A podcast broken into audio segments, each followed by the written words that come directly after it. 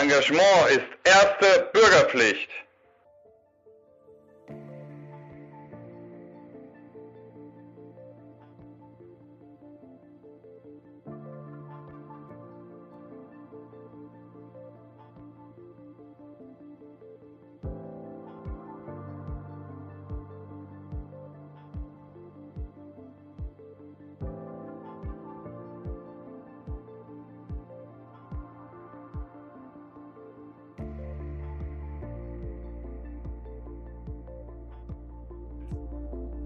Hallo, hier ist Christoph und ich sitze hier zusammen, digital zumindest, mit meinem Co-Host Benjamin. Hallo Benjamin. Hallo Christoph.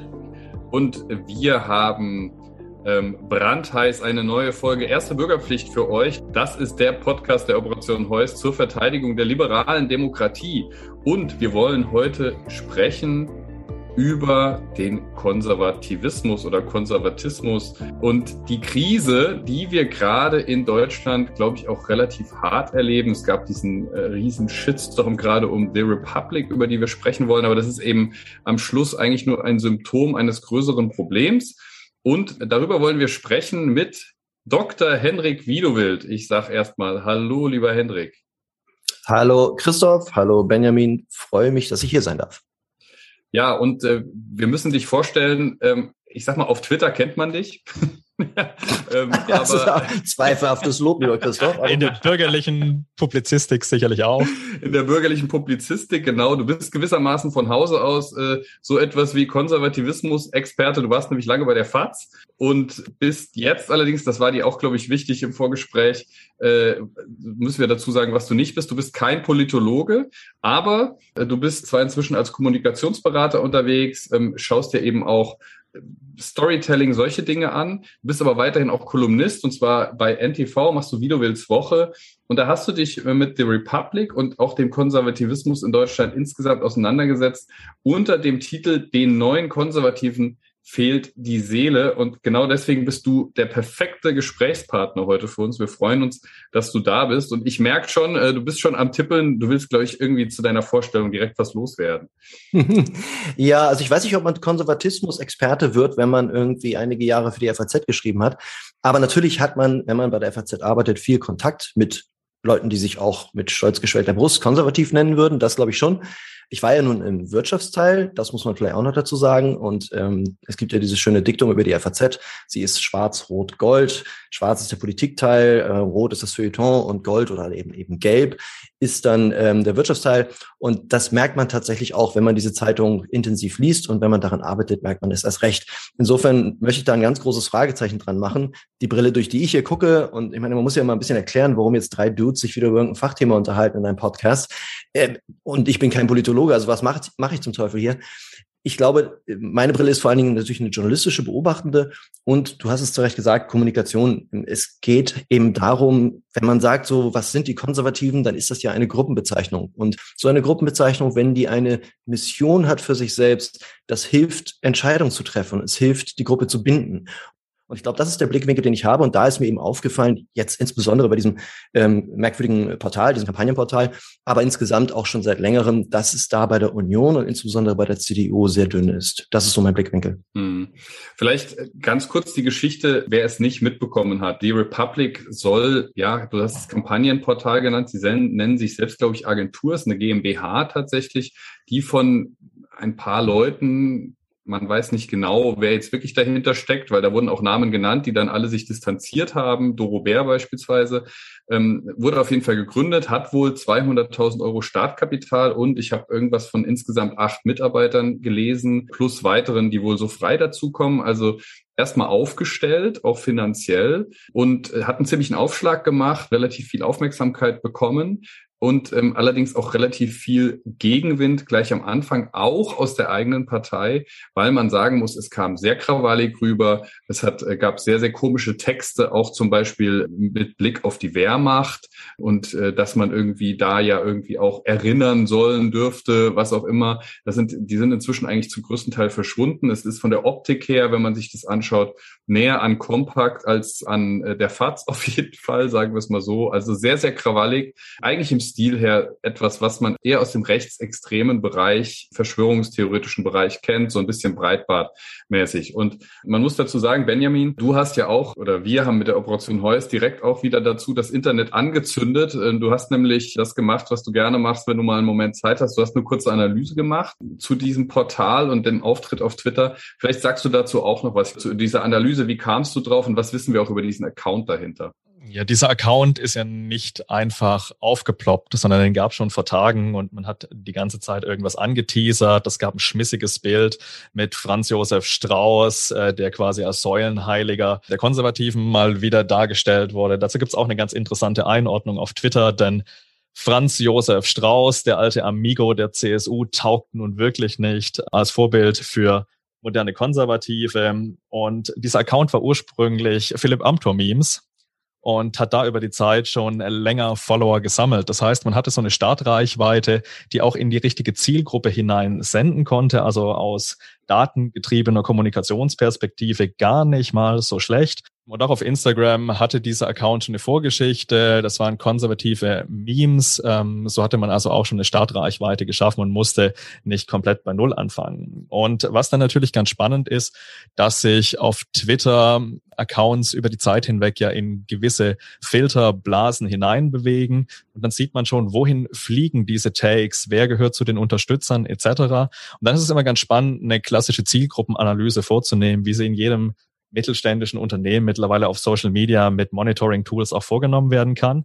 Und in diesem Falle war es eben ganz eindeutig. Dieser Account war vorab schon relativ weit auf der politischen Rechten, ne, an der rechten Seite der CDU positioniert. Und das hat natürlich geführt, dass er dann auch exakt dort zuerst gesendet hat. Und über die Retweets konnte man dann wieder über eine Viertelmillion Tweets relativ schnell auswerten, also quasi wohin senden diejenigen, die die Botschaft verbreitet haben, typischerweise. Und dann tauchen dort so schillernde Namen wie Roland Tichy, Reitschuster, Einzelfallinfos etc. auf. Und das zeigt schon ganz eindeutig, dass das jetzt nicht so der klassische Kern der CDU auch auf Twitter war, sondern dass quasi die Zielgruppe, die erreicht wurde, ich nenne das immer der Zwischenbereich für diejenigen, die sich mit Herr der Ringe auskennen, zwischen Gondor und Mordor war, wo man relativ schnell von Orks überfallen wird. Also das ist ein sehr aktiver Teil, wo äh, man die aktivsten Twitter-Accounts findet. Das sind meistens Accounts, die die täglich über 100, 150 Interaktionen absetzen. Das kommt in der politischen Mitte nur ganz, ganz selten vor. Und dadurch ist dieser Account relativ schnell auf eine hohe Reichweite gekommen, aber von seiner Grundausrichtung hat er dann eben ein Milieu bedient, das auf solche kulturkämpferischen Szenen, die dort abgebildet waren, ähm, auch anspringen. Wir müssen ja festhalten, das ist klassisches GOP-Storytelling, also US-Republikaner, man schneidet einzelne Szenen aus dem Kontext, um Politikerinnen der, der Gegenseite irgendwie in ein schlechtes Bild zu rücken.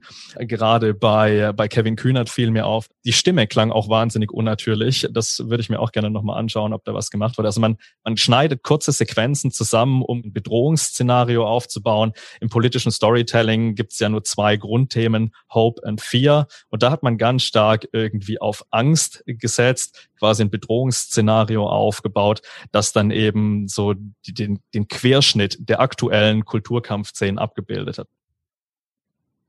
Und, und was man eben auch sagen muss, es ist, es ist auch eigentlich niemand bei deinen Analysen äh, unter den Top-Accounts gewesen, den man eindeutig dem ähm, CDU, CSU-Milieu, Bundestagsabgeordnete, Regierungskreisen etc. zuordnen kann. Ich glaube, es ist kein einziger Name dabei gewesen, sondern es ist eben tatsächlich doch, Friedrich Merz tatsächlich. Friedrich Merz war noch unter den ersten zehn, aber. Ja, Friedrich Merz, sehr gut. Der ist ja jetzt inzwischen tatsächlich auch wieder Bundestagsabgeordneter.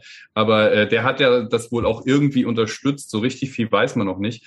Ähm, aber Hendrik, du hast ja ohne diese Analyse schon dir dieses Thema vorgenommen. Ich meine, das ist ja auch eine Entscheidung, die du triffst, wenn du einmal die Woche äh, eine Kolumne schreibst. Was war denn dein Auslöser, dass du gesagt hast, das ist für dich das relevante Thema, da drauf zu springen? Ist das, weil du selber ein Konservativer bist? Also das haben wir noch gar nicht beleuchtet. Äh, also diese Kolumnenthemen, ich versuche natürlich immer das zu nehmen, was irgendwie hervorsticht. Man will ja auch irgendwie gelesen werden und guck dann, versuche einfach zu erspüren, was für ein Thema liegt gerade in der Luft. Und dazu mache ich mir während der Woche immer einige Notizen und davon fällt dann das meiste weg. Manchmal kommt auch was ganz anderes. Ähm, und ich habe natürlich auch Reservethemen. Ne? Also äh, ich freue mich schon auf Sommerloch. Wenn da mal gar nichts passiert, dann kommen die ganzen alten Kamellen raus. Hier war es jetzt so, dass ich ausgehend vom Deutschlandtag der Jungen Union gedacht habe, so, naja, die Konservativen und so, das wäre vielleicht mal was. Das ist auch ein Thema, was ich schon länger irgendwie auf der Halde hatte und dachte, ja, da, das ist irgendwie, da passiert was. Und dann kam tatsächlich, als ich schon meine Notizen fertig hatte und dann mich hinsetzen wollte, dachte, so, jetzt machst du das, dann ploppte halt The Republic auf. Und ich hatte es ja auch relativ früh gefunden durch einen puren Zufall, weil ähm, Ralf Schuler den Account retweetet hatte und ich hatte das, diesen Adler gesehen und dachte, was ist das denn jetzt? Und man konnte dann durch... Ralf Schuler, muss man dazu sagen, äh, ist bei der Bild ähm, auch durchaus für diesen Bereich äh, bekannt. Ja. Leiter des Hauptstadtstudios und für Politik zuständig. Äh, genau, Ralf Schuler ist, ist, ist Korrespondent, der kriegt auch dauernd Ärger auf Twitter, aber ich finde, er ist ein sehr respektabler Kollege. Der hatte das retweetet und dann habe ich mir eben angeguckt. Und man konnte dann schlicht googeln und wenn man dann ein bisschen hartnäckiger googelt, dann kommt man durch die ganzen anderen Republics durch und dann findet man eben diese Website im halbfertigen Zustand. Dazu hatte ich dann einen kleinen Thread geschrieben und dann dachte ich, na, mal gucken, was da jetzt passiert. Und dann war es ja so, dass die Seite online ging und dann stürmte es ja hoch. Mein Text war eine ganze Zeit lang tatsächlich nur über Konservative oder Konservativismus, Konservatismus. Aber dann hat es eben so viel Fahrt aufgenommen, dass, ähm, und das gab dann tatsächlich auch eine Rücksprache mit NTV, ähm, dass wir gesagt haben, das kommt jetzt in die Überschrift, weil das ist nun mal gerade Talk of the Town und das sind nun mal die Medienmechanismen, dann entscheidet man sich auch mal kurzfristig einen anderen Aspekt in die Überschrift zu heben. Also eigentlich war der Text nicht als The Republic Text geplant. Warum hat mich das jetzt so getriggert?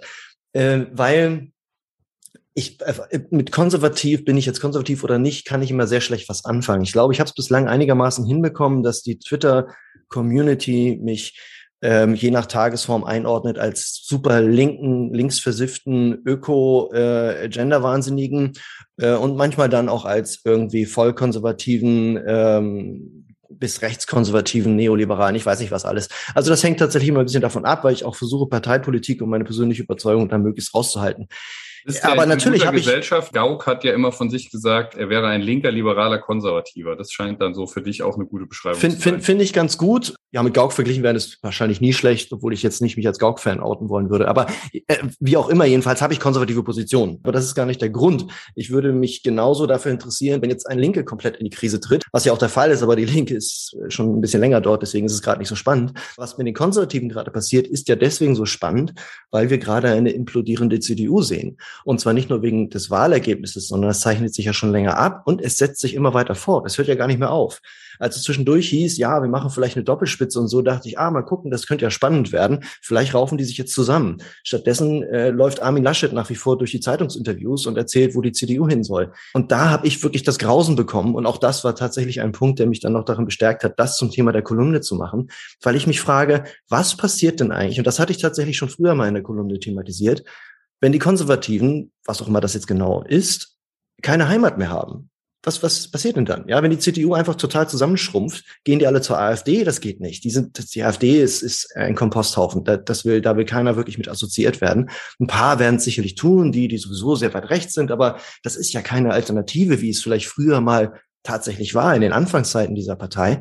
Also was passiert mit denen? Und das ist eine interessante Schicksalsfrage. Und ich kenne auch Leute im Bekannten- und Freundeskreis, die da jetzt politisch heimatlos geworden sind. Und das ist eine spannende Frage. Und deswegen ist Sicherheit nicht die letzte Kolumne, die dazu irgendwie erscheinen wird, weil das Thema scheint mir im Moment politisch eins der spannendsten überhaupt. Ähm, ganz, ganz kurz, ich glaube, man muss an der Stelle auch nochmal sagen, warum sprechen wir da eigentlich drüber? Weil wir haben uns ja das Thema Verteidigung der liberalen Demokratie zum Thema gemacht. Ich glaube, man muss das eben aus verschiedenen Perspektiven sehen. Du hast es gerade schon angeschnitten. Es ist ein Problem, wenn Konservative heimatlos werden, genauso wie wenn Sozialdemokraten oder Grüne oder Liberale heimatlos würden weil es eben diese Säulen sind der liberalen Demokratie, die in der Regel diese tragen, auch durch schwierige Zeiten. Das wissen wir historisch. Ja, also wenn der Konservativismus kippt und auch die Mitte kippt, dann passieren ungute Dinge. Das ist das eine. Aber es ist auch, und ich vermute, da will Benjamin jetzt auch gleich ein paar Worte zu sagen, natürlich auch ganz akut ein Thema, was wir in Europa und um uns herum, aber auch sonst wo in der Welt sehen, die Heimatlosigkeit des konservativen Denkens, wenn man so will, oder? Ja, ich fand den Artikel bei NTV auch aufschlussreich und wichtig aktuell, weil dort auch was von kopflosen Konservativen stand. Und das ist, das ist eine schöne Metapher. Denn liberale Demokratien sind komplexe Aushandlungssysteme, in denen immer zwischen Fortschritt und Bewahrung Gespräche stattfinden und wir immer Phasen haben, in denen eben Werte neu verhandelt werden. Die werden dann übernommen. Der Konservative befriedet dann vielleicht Konflikte und dann geht es wieder weiter, weil Demokratien davon leben, dass es geteilte Wahrnehmungen, Wahrheiten und auch Werte irgendwie gibt. Und die moderne Welt, moderne liberale Demokratien sind so komplex, dass mittlerweile die Kapazität vieler Menschen, diese Komplexität zu verarbeiten, das übersteigt für viele das, was sie tolerieren können. Und das muss man erstmal verstehen, dass liberale Demokratien mittlerweile ein Problem haben, wenn Wahrheit nicht mehr geteilt wird, wenn wir Social Media Plattformen haben, in denen quasi wieder einzelne Stämme entstehen, die miteinander um Wahrheit, äh, um Narrative auch ringen, weil es quasi keine Gatekeeper im Journalismus gibt, die dann doch wieder verschiedene Positionen vielleicht zusammenführen oder sich gegenseitig korrigieren. Und ich glaube, das ist nicht nur ein Problem, das wir in Deutschland haben, sondern wir sehen allgemein, dass konservative Kräfte global betrachtet vor, vor einem, einem Scheideweg stehen. Also es gibt konservative Parteien, die sich quasi in eine sehr illiberale, auch autoritäre Richtung entwickeln. Da gibt's auch Vordenker, die quasi sagen, der Konservatismus muss sich wieder vom Liberalismus lösen. Beispielsweise Patrick Denin äh, in Notre Dame, Why Liberalism Failed. Dann gibt es aber auch Konservative, die sich in reine, nur noch reinen Machterhalt flüchten und quasi nur zu leeren Vehikeln werden. Das ist, glaube ich, der CDU in vielen Bereichen aktuell passiert. Und was ganz spannend ist, es gibt in der Populismusforschung ja Erkenntnisse, wie der deutsche Wählermarkt strukturiert ist. Die KAS, die Konrad-Adenauer-Stiftung, der konservative Think Tank der CDU, liefert die besten Wählerpotenzialanalysen in Deutschland. Viola Neu ist die absolute Expertin und spätestens dort sollte man sehen, wo liegt das eigene Wählerpotenzial. Für jeden Wähler, den man auf der Rechten gewinnt, verliert man bis zu zehn auf der an der, in der politischen Mitte. Und wenn wir jetzt die Wählerwanderung bei der Bundestagswahl genauer anschauen, dann sehen wir, dass die CDU an SPD, Grüne und FDP zusammen mehr als vier Millionen Wähler verloren hat während sie nur 410.000 Wähler oder weniger als 500.000 Wähler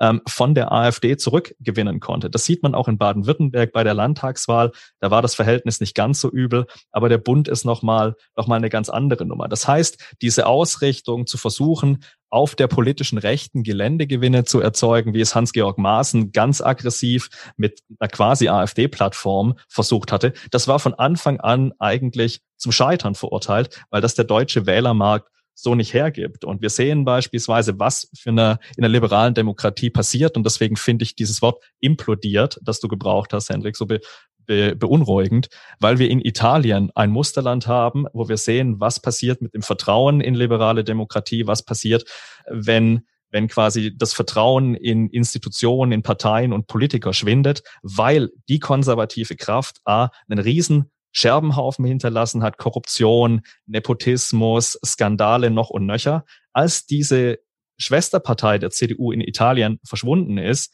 hat sich das politische System quasi so fragmentiert und ist auch so volatil geworden, dass quasi diese diese Heimatlosigkeit der Wähler dazu führt, dass von Berlusconi zu Salvini zu anderen Splittergruppen quasi keine Konstanz auf der politischen Rechten herrscht und man heute ein Land hat, das das dem so eine politische Erzählung Mitte rechts fehlt, was aber vielleicht auch die gesamte liberale Demokratie dann schon schwächt. Und ich glaube, der letzte Punkt, den ich ausführen möchte, diese Komplexität, die wir heute sehen, ist ein Produkt dann auch oder ist, ist etwas, was sehr schnell in Intoleranz umschlagen kann. Denn wenn Menschen sich irgendwie bedroht fühlen, dann fahren sie auf einfache Heuristiken zurück. Und das ist wieder diese Gruppenlogik. Mhm. Und das ist der Punkt, wo ich jetzt sehe, dass ihr einhaken wollt.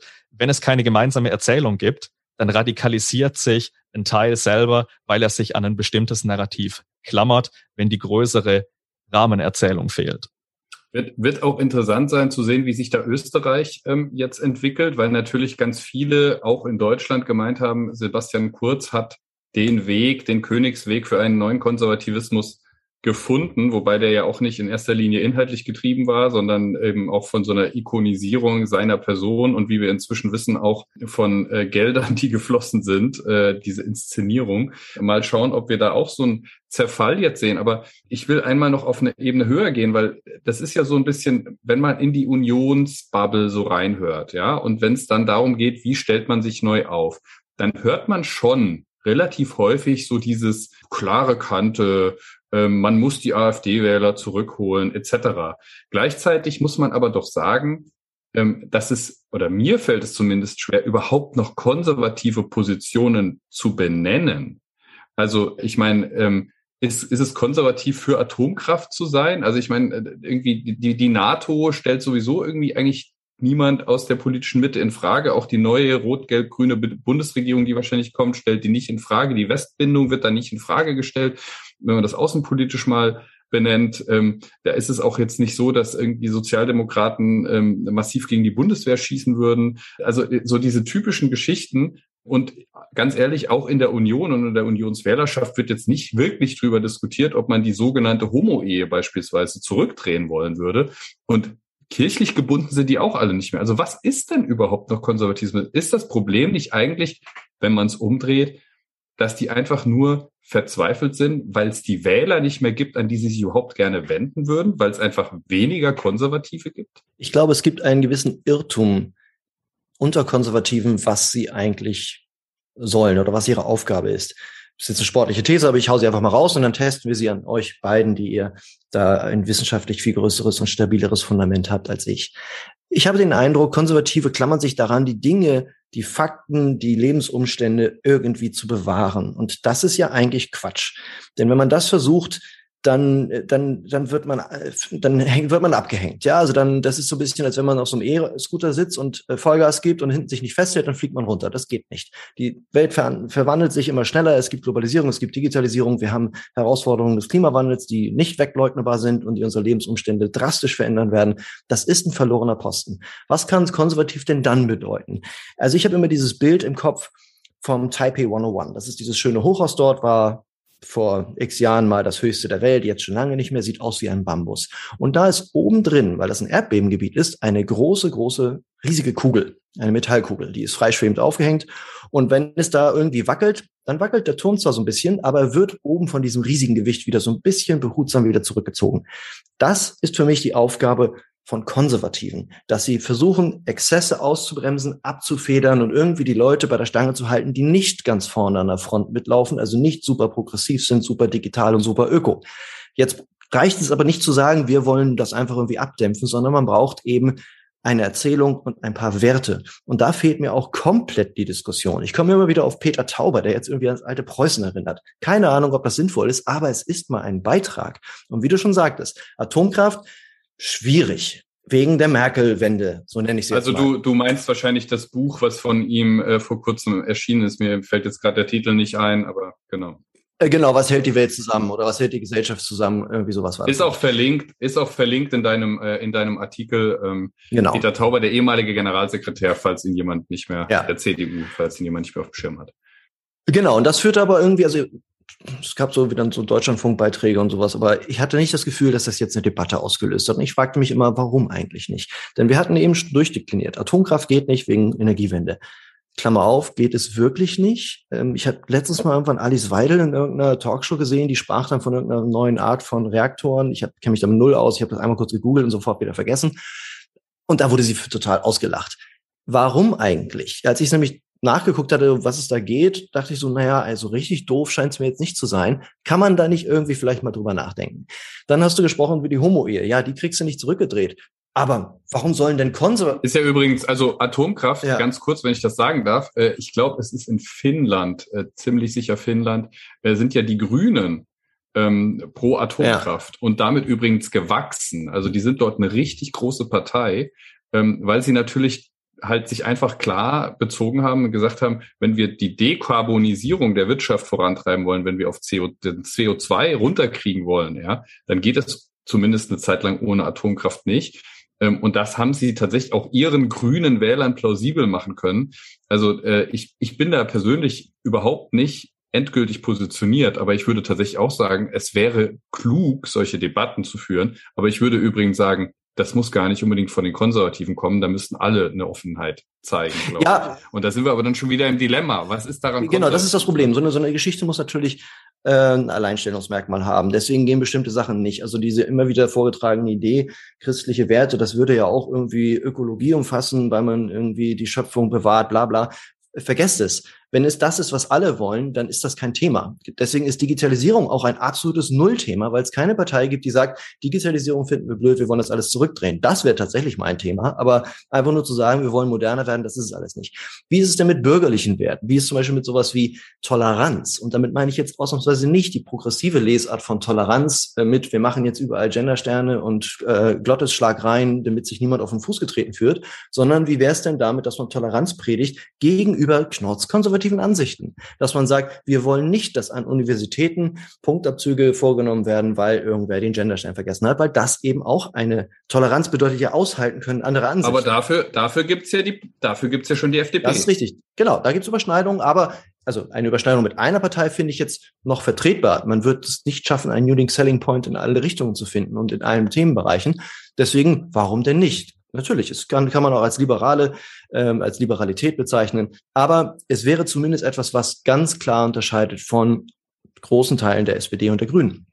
Wie wäre es mit Bildungsideal? Bildung ist ein totgerittenes Thema, kann keiner mehr hören, weiß ich auch, aber trotzdem ist es ein Thema, wo wahnsinnig viel Dampf drauf ist. Und wenn man da irgendwie aus der Defensive rauskommen will, Humboldtsches Bildungsideal ist auch was, was Peter Tauber immer gerne erwähnt, was auch immer da dann genau hintersteht, ist ja vollkommen egal, aber es wäre eine Erzählung, die man, die man leisten könnte. Solidarität, Rationalität und Professionalität habe ich mir noch notiert. Das ist tatsächlich etwas, was, glaube ich, ganz, ganz wichtig ist, dass man aus sich Ideologie fernhält, dass man versucht, professionell mit einer gewissen heiteren Distanz bisschen Richtung Maß und Mitte, aber eben nicht Maß und Mitte sagen, weil was ist denn Maß und Mitte? Ist doch wieder nichts, sondern einfach versucht, eine professionelle Distanz zu den Aufgeregtheiten der Gegenwart zu halten und trotzdem einen Schritt da weiter. Da würde ich jetzt wieder sagen, dafür gibt's ja schon die FDP.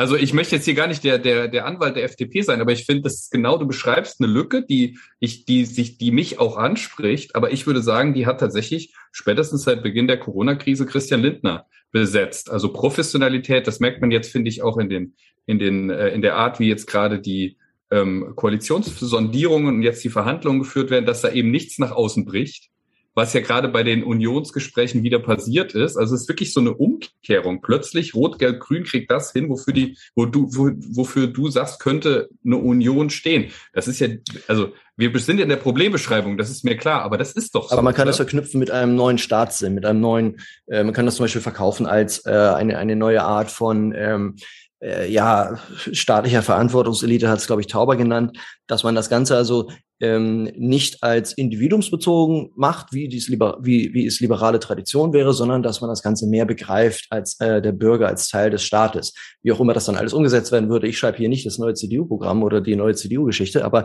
das, das wären zumindest mal irgendwelche Ansätze. Und ohne so eine Geschichte, das ist mein wichtigster Punkt hier eigentlich, wird es nicht gehen. Es wird nicht reichen zu sagen, wir wollen nicht gendern oder wir finden äh, Klimawandel doof. Das, das reicht nicht. Es ist keine Geschichte, die bindet. Und wenn, wenn diese Bindungskräfte nicht da sind, dann dann wirkt sich das aus auf Wähler, aber es wirkt sich auch nach innen aus und es führt eben zu diesen Zerfallsprozessen, die wir im Moment beobachten können.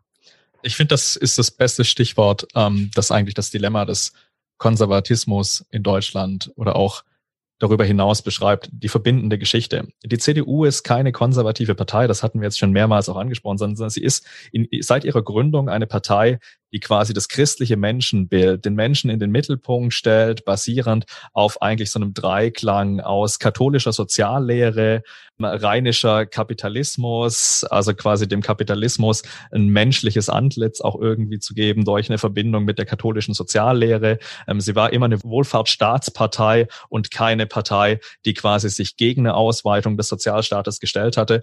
Und sie hat natürlich auch konservativ eine Heimat gegeben. Und diese drei Zentren, quasi ein katholisches, in der Soziallehre verankertes Zentrum, ein eher auf materiellen Wohlstand zielendes, wirtschaftsliberales und ein, ein konservatives Spektrum, die haben zusammen immer ausgehandelt, was eigentlich eine gemeinsame Erzählung für diese Republik sein kann. Vielleicht kam dazu, dass man einen gemeinsamen Feind hatte, den Sowjetblock im Kalten Krieg, dass man eine positive Gesellschaftsvision eines Deutschlands zeichnen konnte, in dem vom Kleinbürger bis zum Bildungsbürger bis hin zum Besitzbürger alle in dieser großen Volkspartei CDU eine Heimat haben konnten. Und ich glaube, das ist ihr so ein bisschen abhanden gekommen, weil heute viele Bildungsbürger sich eben nicht mehr als Konservative betrachten. Und das ist auch diese, diese Funktion des des Bambus, den du da schön gezeichnet hast. Die CDU schafft es nicht mehr, Debatten einzupendeln, für Stabilität zu sorgen, weil sie vielleicht im Kern orientierungslos dann ist. Und das ist was, was mich auch beschäftigt, denn ich bin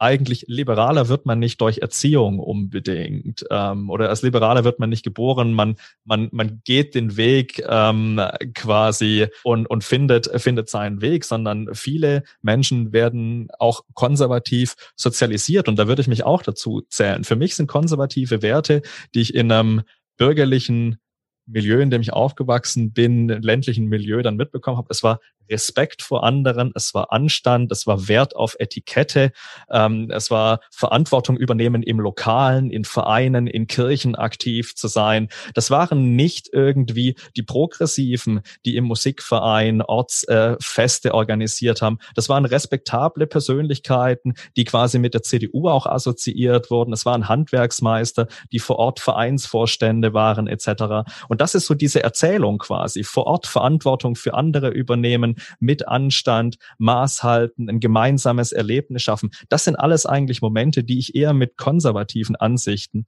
assoziiere. Und ich glaube, das ist den, den Konservativen, die ihre Seele verloren haben, vollkommen abhanden gekommen. Blome hat beim Spiegel einen wunderbaren Artikel geschrieben, was ist Konservatismus heute eigentlich noch? Da rekurriert er auch auf Anstand, Tugenden, Moral und das ist ja quasi das bürgerliche Ideal anständig sein, keine Exzesse haben. Und das fehlt mir in dieser ganzen CDU, die von Maskenaffären, Maßenskandalen, verbalen Ausfällen, jetzt auch mit The Republic, dann irgendwie führungslos äh, dahin treibt.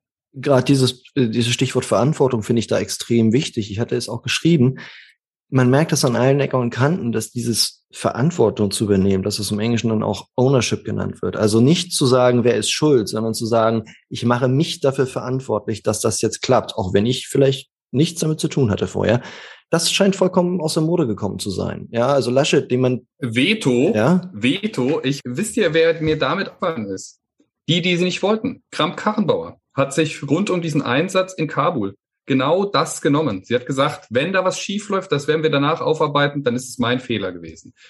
Ja. Aber, aber das ist doch das Interessante. Also genau da, wo das ist, das ist die, die sie nicht wollten, die sie weggejagt haben. Ne? Also und äh, sie ist auch zurück, sie ist ja auch, sie hat jetzt auch gesagt, sie, sie macht nicht mehr weiter und Altmaier hat es auch gesagt, okay, gut. Aber weiß ich jetzt nicht, ob die Verantwortungsübernahme von AKK dazu geführt hat, dass sie weggenommen wurde. Ich glaube, AKK hatte insgesamt einen sehr schweren Stand, weil sie sich als komplett aus der Zeit gefallen präsentiert hat, als sie damals noch äh, angetreten ist. Ja, wir haben da diesen, diesen gruseligen, schrecklichen ähm, Putzfrauenauftritt gehabt, ja, wo sie sich lustig gemacht hat über irgendwelche ähm, Toiletten fürs dritte Geschlecht. Das ist halt, das ist halt, das ist das exakte Gegenteil von konservativ im Sinne von anständig.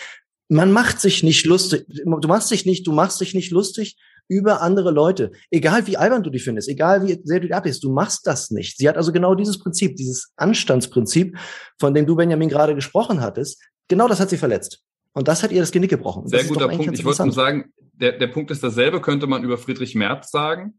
Dem schadet aber irgendwie in der innerparteilichen Wahrnehmung nicht so stark. Der ist ja immer noch irgendwie so bei vielen so der Messias, der Heilsbringer. Aber der hat natürlich auch diese Verantwortung faktisch nie gehabt. Das ist ja so ein bisschen das perfide daran. Aber es ist, es ist irgendwo ja auch das Ergebnis von der Merkel-Zeit. Sie hat es mit Kramp-Karrenbauer versucht, ihre Nachfolge zu sortieren. Das hat nicht funktioniert. Und jetzt haben wir ja diesen jungen Politiker gehabt. Du hast es auch zitiert in deiner in deinem äh, Text, äh, der irgendwie da unter äh, lautem Applaus ähm, Paul Ziemiak, glaube ich, vorgelesen hat, wo beim Wahlomaten die Union überall keine Position hatte. Also das ist ja so ein bisschen, wir können da kurz mal reinhören. Die Mitglieder, okay, pass auf. Der Umsatz, der in Deutschland mit digitalen Dienstleistungen erzielt werden soll, äh, wird, soll durch eine nationale Steuer erhoben werden. Die Union keine Position. Chinesische Firmen sollen keine Aufträge für den Ausbau der Kommunikationsinfrastruktur in Deutschland erhalten. Die Union keine Position. Ökologische Landwirtschaft soll stärker gefördert werden als konventionelle Landwirtschaft. Die Union keine Position. Der gesetzliche Mindestlohn soll im Jahr 2022 erhöht werden. Die Union keine Position. Wie kann es sein? Sorry. Das ist nur der Anfang. Das ist ja, das ist ja nur der Anfang. Das ist ja das Problem. Sorry. Also Ja, das ist ja das Problem, was man da hat. Man hat keine Position, also man fällt inhaltlich nicht auf. Dann hat das, was ihr als Anstand gerade beschrieben habt, natürlich auch nicht funktioniert. Ich glaube persönlich, dass Laschet eigentlich ein anständiger Mensch ist, aber er kam natürlich anders rüber, auch mit dieser äh, Lachgeschichte in Ahrweiler. Ich glaube, das hat ihm unheimlich geschadet unter den Leuten, bei denen Etikette und sowas einfach ganz, ganz wichtig ist. Ich glaube, das sollte man nicht unterschätzen, ähm, was das auch zu seinem persönlichen Image dazu beigetragen hat. Und dann eben diese, ähm, ja, diese, diese Feindsuche. Du beschreibst das, ich will das kurz zitieren, die CDU. Hierin ist die Partei der gerade ordentlich durchgerüttelten Bildredaktion nicht unähnlich, während sich umzingelt von Linken, Feinden und Ökos. Ähm, das ist Wahnsinn äh, und das und das bricht ja dann auch wieder auseinander, wenn manche sagen, ach guckt euch hier den äh, das Sondierungspapier an, das ist gar nicht so schlecht und andere versuchen das so zu einem Linkspapier, äh, zu einer Übernahme ähm, äh, zu deuten. Das das ist ja wirklich ein Riss. Ist der zu kitten? Das ist die Frage an euch, die ich noch habe. Also vielleicht darf ich noch ganz kurz, weil die Brücke ganz gut ist zu diesem Ownership-Prinzip. Genau das ist das Grundproblem. Überall die Fehlerursachen woanders zu suchen, zu sagen, ja, das ist jetzt der Linksrutscher draußen, da, das sind die Ökos, das war dies, das war jenes, das war das. Äh, Probleme gibt's überall. Und das hatte ich ja in der Kolumne auch schon mit einem Döpfner in, in, Verbindung gebracht, der ja nun auch nach außen jedenfalls, nach innen hat er jetzt ja wohl noch was anderes gesagt, aber nur gesagt, so, ja, uh, da, ganz schlimm, der hat gelogen und so, hm, aber mein Problem ist es nicht. Das ist falsch. Man muss dieses Problem zu seinem eigenen machen und dann eben eine Erzählung finden, wie man, wie man das Problem lösen kann, aber nicht ständig abwälzen. Und das geht mir wirklich auf die Nerven bei den sogenannten Konservativen, weil, äh, weißt du, ich habe als Bild vom Konservativen immer so ein, so ein ganz billiges Klischee, ja, wahrscheinlich englisch geprägt, ja, mit Ärmelschonern und so, sehr äh, bürgerlich, ja, der, der mit heiterer Distanz alles betrachtet, der immer anständig ist, der alles mit einem gewissen Humor sieht, aber dann auch zupackt in der Gemeinschaft sich, sich auch verwirklichen will, der für andere etwas tun will. Das ist alles für mich eine sehr, sehr positive übrigens Konnotation von konservativ. Und die fehlt mir gerade komplett. Und da ist Herr Merz überhaupt nicht so jemand. Herr Merz ist äh, homophob. Herr Merz ähm, ist, ist, ist ein, äh, ein Krawallo. Der hat zwar noch irgendwie so Reste von dieser, äh, diesem Konservatismus in sich, aber das ist für mich da keine, kein, kein Leitstern, was das angeht. Und ehrlich gesagt, das ist ja auch eine interessante Frage. Gibt es da überhaupt irgendjemanden, der diese Werte glaubhaft verkörpert? Das wäre jetzt meine Frage gewesen. Fällt euch irgendein spannendes, ist euch ein spannendes konservatives Gesicht begegnet? Also jetzt ist ja tatsächlich dieser junge Delegierte vom Junge Union Deutschlandtag, der, der ist ja nicht irgendwie Abgeordnet oder so. Der ist jetzt da äh, tatsächlich durch die Medien gereicht worden. Ich glaube, Ulf Poschert hat ihn auch äh, empfangen, so als das Gesicht einer neuen Union. Aber das ist ja ein Basisdelegierter. Also, ne, das ist ja nicht das, wo man jetzt sagt, der übernimmt jetzt hier Verantwortung. Paul Ziemiak ist immer noch Generalsekretär, ne? Also, ist euch jemand begegnet? Ich muss gestehen, mir ist, fällt jetzt kein Name ein. Ich glaube, es gibt Personen innerhalb der Union, die das verkörpern können. Ich finde beispielsweise aus Laschets Kompetenzteam eine Frau Prien sehr spannend, weil sie sich doch ganz klar gegen Antisemitismus positioniert, lauter als andere Stimmen, weil sie zum Establishment der Partei gehört, aber doch immer wieder mit eigenen Vorschlägen auch herantritt, weil sie eine der wenigen war, die sich gegen Maßen abgegrenzt hat und weil sie es vielleicht schaffen kann, quasi für verschiedene Milieus anschlussfähig zu sein. Das hängt auch damit zusammen, dass in Schleswig-Holstein die Jamaika, die bisher einzige Jamaika-Koalition auch äh, geformt wurde, die funktioniert. Das heißt, das gibt der CDU auch Glaubwürdigkeit, tatsächlich koalitionsfähig mit diesen beiden Parteien, ich nenne sie mal Parteien der neuen Mitte, dass dort gemeinsam ähm, auch Politik mit der CDU gemacht werden kann. Mir fällt ansonsten niemand Konkretes ein, aber ich sehe in der CDU großen Raum für Personen, die eine, eine Fortschrittserzählung gegenüber der Ampel auch, äh, auch glaubhaft vertreten können. Denn auch in der Ampel ist nicht alles Gold, was glänzt. Es wird da auch Konflikte in vielen, vielen Themen geben und noch steht die Koalition nicht. Das heißt, die Sprache des Ampelsondierungspapiers kann am Ende vielleicht auch bei vielen, vielen Themenblöcken dafür sorgen, dass genügend Raum für eine seriöse Opposition übrig bleibt, zu manövrieren. Denn die Opposition wird die einzige seriöse, Oppo äh, die Union wird die einzige seriöse Oppositionspartei sein, denn sie teilt sich die Oppositionsrolle mit AfD und einer stark angeschossenen, geschwächten Linken. Und das bietet auch Konservativen wieder eine Möglichkeit, die sich als staatstragend verstehen, Opposition als Regierung im Wartestand wieder zu spielen, sich anzubieten, wir können es besser, schaut auf uns, wir sind jederzeit bereit, Verantwortung zu übernehmen. Und ich glaube, dafür braucht es wieder so ein anständiges Auftreten, möglichst viele frische Gesichter, die vielleicht nicht mit, mit vergangenen Baustellen und Lasten nach vorne gehen. Und ich glaube, die SPD hat das ganz gut geschafft, Personen aus der dritten Reihe teilweise nach vorne zu stellen, die vielleicht einen Kompass besitzen, den intakten Wertekompass aber noch nicht so prominent waren. Es gibt auch in der, in der Union Abgeordnete, die breit vernetzt sind in andere Milieus hinein, die so zwischen Ende 30 und Ende 40 noch nicht in der ersten Reihe ähm, des politischen Deutschlands stehen,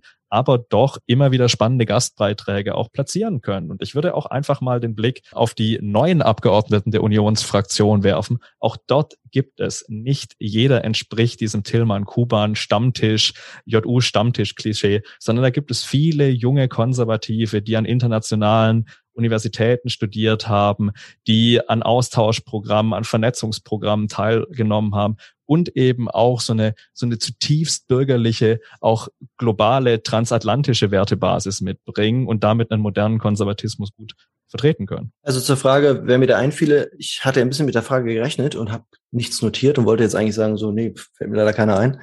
Aber mir fällt tatsächlich doch eine ein, und zwar äh, Daniela Kindert. Die ist aus dem Grunde, gerade in diesem Zusammenhang, wo wir eben gesprochen haben, die Zugewandtheit und Gemeinschaftssinn und sowas spannend, weil sie sich, glaube ich, sehr intensiv mit dem Thema Einsamkeit beschäftigt und Ursachen für Einsamkeit. Äh, ich will nicht vorgeben, dass ich davon irgendwas näher gelesen hätte. Ich sehe es nur immer wieder aufploppen und denke so, ach ja Gott, das ist auch ein interessantes Thema, will ich demnächst mal lesen. Und das ist ja ein Thema, was was tatsächlich auch ein bisschen in Ansatz gebracht werden könnte politisch. Ja, also die FDP ist ja sowieso für Vereinzelung, die ist ja nur für die einzelnen Menschen. Ähm, dann haben wir die Grünen, die leben in ihrem eigenen Milieu in der Hauptstadt, aber können ja mit der, mit der Gesamtbevölkerung nichts anfangen. Ich überspitze hier natürlich maßlos, das ist hoffentlich klar. Bei der SPD, gut, die steht natürlich schon irgendwie für Gemeinsinn, aber wie schon gesagt, schadet ja nicht unbedingt. Wäre nicht das Thema, sich mit Einsamkeit und sowas zu beschäftigen, ist auch ein sehr modernes Thema, ist ein Thema, was viele junge Leute umtreibt da, da sehe ich großes Potenzial, dass sie ansonsten progressiv und modern wirkt. Ja, das muss ja auch nicht unbedingt schaden. Also warum kann man nicht auf äh, Leute wie Daniela Kindert ein bisschen mehr hören? Und vielleicht gibt es ja in der CDU noch weitere. Aber die müssen halt erstmal an der Jungen Union vorbei. Und ich glaube, das, du hast es gerade angesprochen, ist, glaube ich, nochmal ein ganz anderes Problem, weil die hat ja die, die Entwicklung äh, maßgeblich ja behindert, muss man schon sagen. Die ist ja sogar von Merkel zwischendurch äh, ermahnt worden, dass es doch vielleicht ein bisschen wenig Frauen gäbe. Das ist sicherlich richtig. Ich äh, glaube, wir sind schon relativ am Schluss, aber ich will jetzt mal noch deine äh, Kompetenz als Kommunikationsberater anzapfen. Ähm, wir haben ja vorhin von The Republic geredet, letztendlich als Symptom eines tiefergehenden Problems, aber jetzt doch nochmal tatsächlich auf diese Organisation zu gucken, die ja erst seit ein paar Tagen der Öffentlichkeit bekannt ist. Ähm, meinst du, dieser unglaubliche Fehlstart, den die hingelegt haben, ist noch irgendwie zu kitten oder ist das Thema eigentlich schon wieder durch? Lustig, das wollte ich euch fragen. Ich weiß es nicht. Ich glaube, das Potenzial für so ähm, Krawallportale ist noch längst nicht ausgeschöpft. Ich glaube, die Wirkmacht nach innen auf die Partei ist mit Sicherheit begrenzt. Kann ich mir jetzt nicht anders vorstellen, zumal es ja auch schon nicht nur von Dorobert, sondern auch von anderen vereinzelt Distanzierungsbewegungen gab. Ähm, Herr Merz hat jetzt auch nicht in die Hände geklatscht und gesagt, so geil, dass ihr das gemacht habt. Habe ich jedenfalls nicht, nichts von gesehen. Offenbar war das sogar dem, äh, zu, oh, sogar, ich will jetzt Herrn Merz auch nicht so schlecht machen, aber es war ihm offenbar zu krawallig. Insofern wird das wahrscheinlich so, ein, so, ein, so eine Art Tichys Einblick mit Kampagnenapparat werden. Aber wie lange es hält, kann ich persönlich nicht sagen. Und ich weiß noch nicht mal, ob das ein Fehlstart war. Ja, die sind zu krawallig gewesen, dass sie jetzt Artikel runternehmen mussten, ist natürlich auch irgendwie, oder es getan haben wegen des Widerspruchs. Sieht natürlich auch wahnsinnig doof aus. Aber es gibt immer genug Leute, gerade im Netz, die sagen, ja, richtig so, lasst euch nicht einschüchtern. Und das, dieses Momentum, das werden die nutzen können. Ja, aber natürlich, also das ist eben der Punkt. Ich glaube, die Leute gibt's natürlich. Ähm, die Frage ist nur, wenn, wenn man den Anspruch hat, gewissermaßen äh, an einer Modernisierung ähm, des Auftritts der Partei mitzuwirken ähm, und eben auch in diesem Umfeld, dann, dann ist es, glaube also ich glaube tatsächlich, dass die ähm, für den Teil ähm, schon erledigt sind und halt im Zweifel vielleicht als so ein Outlet äh, es schaffen, medial immer mal wieder einen Aufreger zu produzieren. Ähm, aber selbst da, ähm, glaube ich, also wenn man das sieht, äh, Sie sind ja, Benjamin, du hast es auch rausgesucht, äh, die neue Rechte hat sie irgendwie auch schon äh, verortet, gesagt, ja, ja, die versuchen in unserem Gebiet zu wildern, aber da glaube ich persönlich, ich weiß nicht, wie du das siehst, Benjamin, ähm, dass sie am Schluss äh, dann dem Original wahrscheinlich dann doch nicht nahe kommen und die Leute lieber das Original klicken ähm, und dann wird das irgendwann sagen und klanglos verschwinden, wenn das Geld alle ist. Ich bin gespannt und glaube auch an die Lernfähigkeit. Ähm, dass überhaupt mal was aus dem Umfeld der Jungen Union auch entsteht, ist schon erstaunlich, weil die Junge Union ja normalerweise durch gelebte Ideenlosigkeit über viele, viele Jahre äh, sich, ähm, sich präsentiert hat. Ähm, ich würde tatsächlich sagen, dass dieser Knall unüberhörbar war und ich weiß nicht, ob der Zuspruch doch vereinzelt da ist. Nämlich wenn man die enorme Reichweite anschaut, Bild, Welt, Tagesspiegel, Frankfurter Rundschau. Also es war schon so tagsüber hm, prägende Berichterstattung. Und Geld steckt ja auch dahinter. Also 200.000 Euro nur mal für einen Start, das ist jetzt auch keine kleine Summe für eine Truppe, die hauptsächlich auch, auch von Werkstudenten dann getragen wird. Deswegen, ich bin mal gespannt, was als nächstes kommt. Ich würde allerdings sagen, es ist sehr schwer, aus dieser Schublade hinauszukommen, denn jeder von uns weiß, wie schwer es manchmal ist, Hundescheiße, die man am Schuh hat, wieder loszuwerden. Und das, das schwingt immer so ein bisschen mit nach dem Motto, der Stempel, den tragen die jetzt auf der Stirn und was daraus folgt, auch welche Zielgruppe dann überhaupt noch erreichbar ist, das ist schwierig, denn sie haben sich klar positioniert, Angst Bedrohung. Es ist also keine positive Change-Story, sondern es ist quasi eine Abwehrgeschichte. Und den Schwung dann zu nehmen und das Pendel komplett in die andere Richtung umzudrehen, quasi wieder Hoffnung, Aufbruch ähm, zu signalisieren, das wird ganz, ganz, ganz, ganz schwierig, weil Angst in der politischen Kommunikation, also Hendrik, du kannst das wahrscheinlich noch besser ausführen, immer dazu führt, dass dieses Bedrohungsszenario größer werden muss, weil das Publikum immer noch mehr Bedrohung möchte. Und deswegen wird es sehr schwierig, quasi die Zielgruppe, die man jetzt erreicht hat, dann mitzunehmen und ihnen quasi eine, eine positive Vision anzubieten. Wenn ich das noch dazu sagen darf, weil du mich eben angesprochen hattest als Kommunikationsmensch, was wirklich die Union, also die CDU vor allen Dingen, wirklich, wirklich, wirklich, wirklich dringend braucht, ist so ein Tandem wie äh, Karline Mohr, ähm, die bei der SPD Social Media gemacht hat, und Lars Klingbeil, der immer schon sehr digital affin war. Äh, mit Peter Tauber hatten sie ja so einen General, der sehr digital affin war und Netzpolitiker war. Jetzt haben sie es nicht mehr. Und diese unglaubliche Tollpatschigkeit der CDU, diese Aggressivität, komplette Ideenlosigkeit. Die ist tatsächlich, das ist ein kommunikativer Aspekt, das hat jetzt weniger mit Konservatismus zu tun, aber die muss dringend aufhören, denn äh, man schämt sich ja teilweise, wenn man das Zeug da sieht und, und äh, obwohl man inhaltlich vielleicht gar nicht so weit davon entfernt ist. Und das müssen sie in den nächsten vier Jahren, am besten in den nächsten 14 Tagen hinkriegen. Da brauchen sie jemanden. Und zwar jemand anders, definitiv. Ich weiß gar nicht, wer das da macht, aber es läuft so nicht. Das ist ein gruseliges Bild, was die CDU nach außen abgibt. Und, ähm, und gerade im Zusammenhang mit The Republic, ne, weil die machen es technisch, methodisch ja gar nicht schlecht. Ähm, und die AfD übrigens auch. Die AfD macht es fantastisch teilweise. Das muss man auch mal anerkennen. Deswegen hat die CDU da echt Nachholbedarf und das ist super dringend. Ich mache sowas nicht, möchte ich noch dazu sagen ganz kurz. Ich mache es nicht. Kein Werbeblock. Ich mache sowas nicht. Ich mache, ich berate Unternehmen. Ich mache keine Politik, um Gottes Willen. Also ich? das war keine Werbung. das ist kein Bewerbungsschreiben. Ihr Lieben, lieber Hendrik, lieber Benjamin, wir haben, wie nicht anders zu erwarten war, den deutschen Konservativ Konservatismus heißt es ja richtig. Nicht gerettet heute, aber ich glaube, wir haben so ein bisschen in die Ecken geleuchtet, Und äh, es ist ja auch unser Ziel, eben ein bisschen zu schauen, was ist eben auch die gemeinsame Basis, wo müssen die Anknüpfungsmöglichkeiten da sein in der gesellschaftlichen Mitte, die diese liberale Demokratie am Schluss trägt. Dafür möchte ich euch ganz recht herzlich danken, vor allem dir natürlich, Hendrik, dass du dir die Zeit genommen hast. Sehr gerne. Und wir freuen uns auf jeden Fall schon auf deine weiteren Kolumnen bei NTV, ähm, wenn es dann da wieder heißt, wie du willst Woche. Und ähm, genau, das war's auch schon. Wir sind heute schon ganz schön lang. Ich bedanke mich schon mal und ähm, wie immer darf am Schluss Benjamin nochmal in die Bresche sprengen und ähm, die allerwichtigsten Informationen loswerden. Nachdem uns auch einige aus der Union ja retweetet hatten äh, und uns auch folgen, glauben wir, dass ich an dieser Stelle auch einfach mal für dich auch, Christoph, in die Runde schicke. Wir wünschen den Konservativen in Deutschland, dass sie ihre Seele wiederfinden, um vielleicht dann auch in der Zukunft des Wählers Herz wieder zu erwähnen. Und bis dahin freuen wir uns natürlich über euer Feedback zu dieser Folge. Wenn ihr noch Anregungen, Ideen habt, schickt uns die gerne an Operation Heus ähm, via Twitter. Ähm, dort könnt ihr auch uns gerne folgen oder an operationheus.posteo.de via E-Mail. Ansonsten teilt unseren Podcast gerne. Den gibt's auf allen Plattformen, wo ihr eure Podcasts gerne herbekommt. Apple, Spotify, Deezer oder Podimo. Und dementsprechend freuen wir uns, wenn ihr auch nächste Woche oder bei der nächsten Folge wieder einschaltet. Bis dahin, Christoph, unser Sprüchlein. Engagement ist und bleibt erste Bürgerpflicht.